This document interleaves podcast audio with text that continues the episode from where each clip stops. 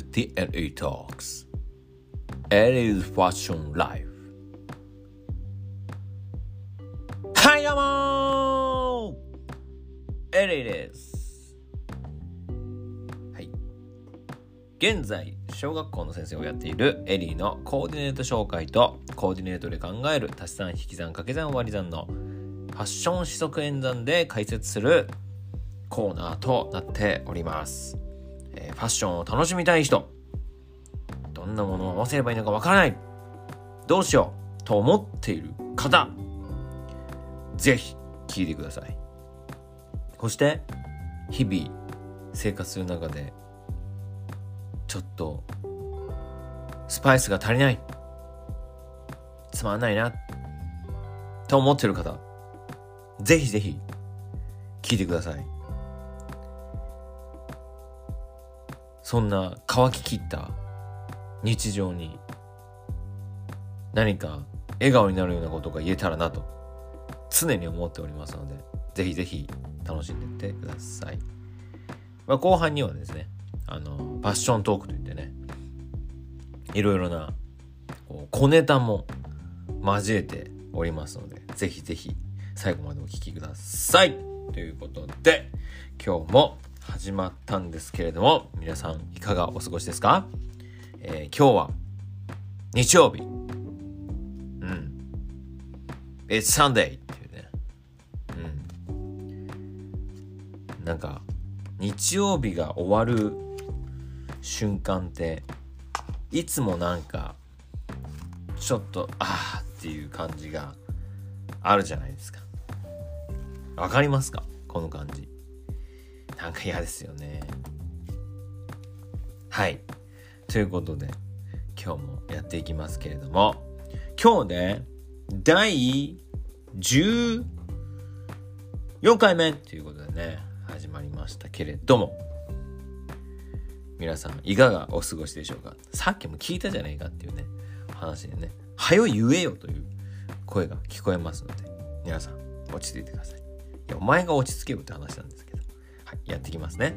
はい。えっ、ー、と、今日の、あ、すいません。えっ、ー、と、この、ラジオなんですけれども、えー、インスタグラムの方で毎日、えー、更新をしております。で、あのー、ラジオを聞いてくださる際は、そのインスタグラムの方を、えー、開きながら聞いていただくと、より説明等がわかりやすいんじゃないかなと思いますので、ぜひぜひそちらの方を聞いていただきたいなと思います。えー、アカウントの方は、エリー .07102022 ということでね、あの、電話番号ではありませんので、フォローの方よろしくお願いいたします。はい。それでは、今日のコーディネートで着ているアイテムを紹介していきたいと思います。はい。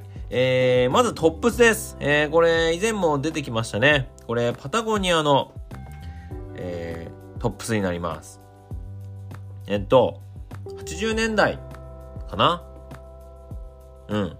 これ US メイドのね、パタゴニアのブルーの、えっ、ー、と、カットソーなんですけど、まあ、その当時、えっ、と、ヒートテックのような、まあ今でいうヒートテックと同じ感じで寒くないようにということのインナーで販売されてたものになります。で、えっ、と、ブルーがすごくね、綺麗でね、私すごくこれ気に入ってますよ。はい、着ております。えーと、ボトムスです。こちらは、ヘラクレスのオーバーオールになります。で、40年代から50年代だと思うんですけど、まあ、40年代終わりから50年代初頭じゃないかな、と思います。エプロン付きですね。珍しいですよね。ヘラクレスでエプロン付きっていうね。その、そこがなんかフルフルしいというか、まあ、いい時代ですよね。私とってもこのエプロン付きっていうのがすごく好きで、他にもいろいろヴィンテージのもの持ってるんですけど、やっぱエプロン付きの、あのオーバーオールって、超かっこいい。マジで。実用的だし、かっこいいしっていう感じです。はい。で、キャスケットは、あの、前も出てきましたが、オーダーメイドの、えー、キャスケットになります。で、シューズはバター。そして、えー、っと、メガネがアクネストディオの、えー、オレン、えイエローレンズのサングラスとなっております。はい。まあ、全体のバランスとすればですね、まあ、今日はちょっとワークテイストなんですね。まあ、オーバーオールっていう、まあ、昔の作業服を着てるんですけども、まあ、これが、きなりのものなんですね。デニムではなく。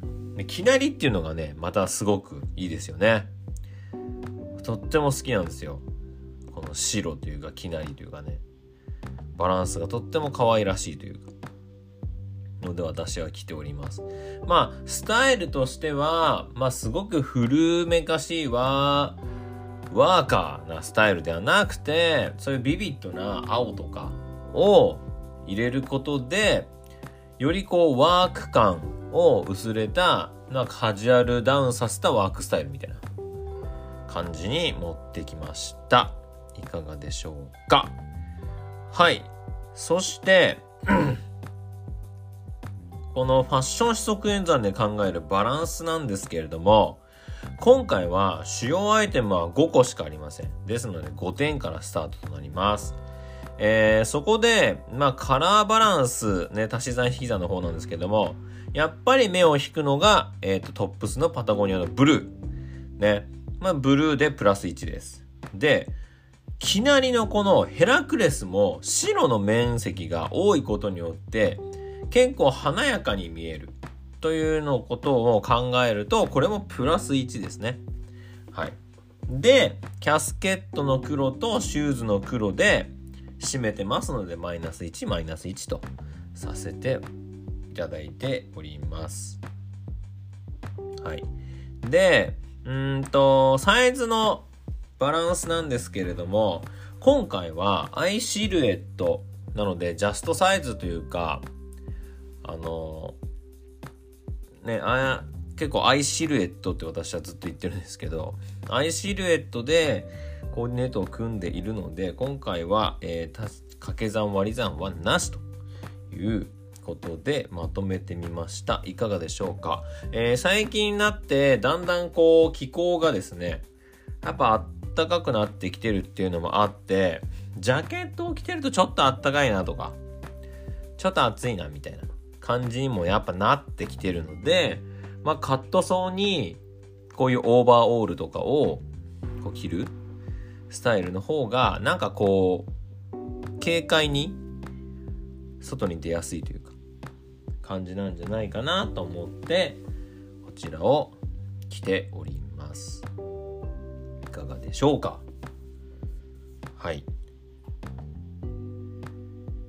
ではでは続きの後半がッショントークということですね皆さん待ってましたよねえっ、ー、と今日のパッショントークは、えー、視聴者の方からではないんですけれども、まあ、友達からちょっとね、えっ、ー、と、質問を受けたことだったので、ちょっとそれを皆さんと共有しながら、まあ、考えていきたいなと思っております。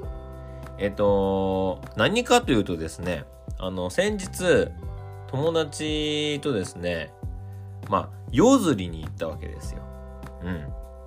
夜釣り、夜、魚釣りに行こうぜって言われて、あの、行ったわけですよ。で、友達と話してきたのは、あの、マッチングアプリのことなんですね。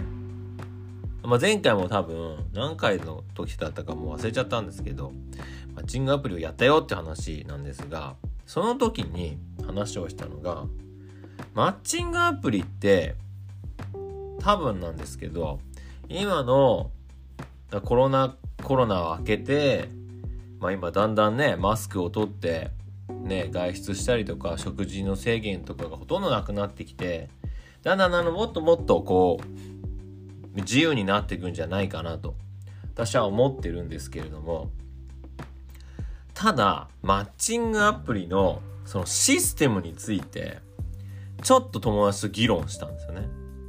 何について議論をしたかというと、なんか、あの、マッチングアプリって、いいねとかされるんですよ。うん。で、その自分がいいねってした人が、相手もいいねってされた時に、初めてマッチングするんですよね。そうなんです。で、エリーの場合は、いいねってしても、基本マッチしないんですよ。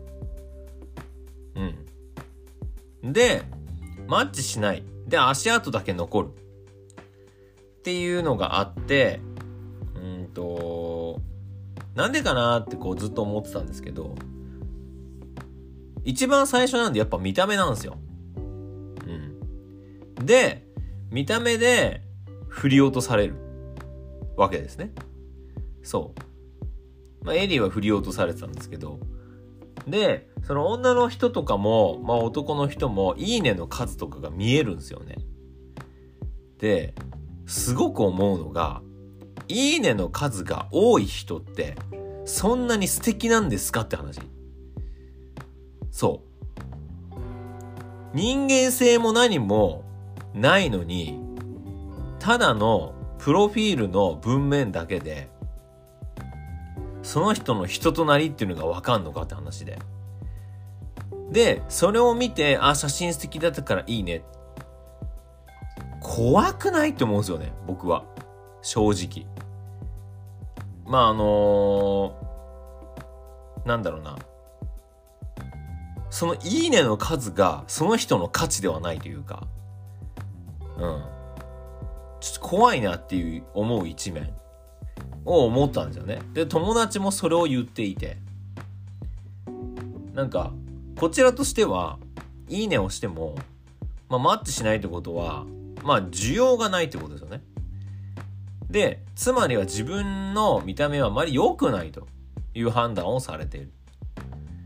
で、すごくいいねをされてる男性とかってもう本当にすごいんですよ。まあ確かにイケメンだったりとか、まああとは爽やかな人だったりとか、ってなるんですけど、果たして、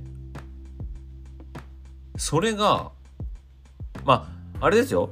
本当に素敵なんだろうなって思うんですけど、ですけど、私としては、なんか、そのいいねのいいねは、写真に対していいねって言ってるような感じがして、その人自身の価値というか、その人となりがいいねっていう感じじゃないというか、結局見た目だよねっていう。つまりはここなんですよ。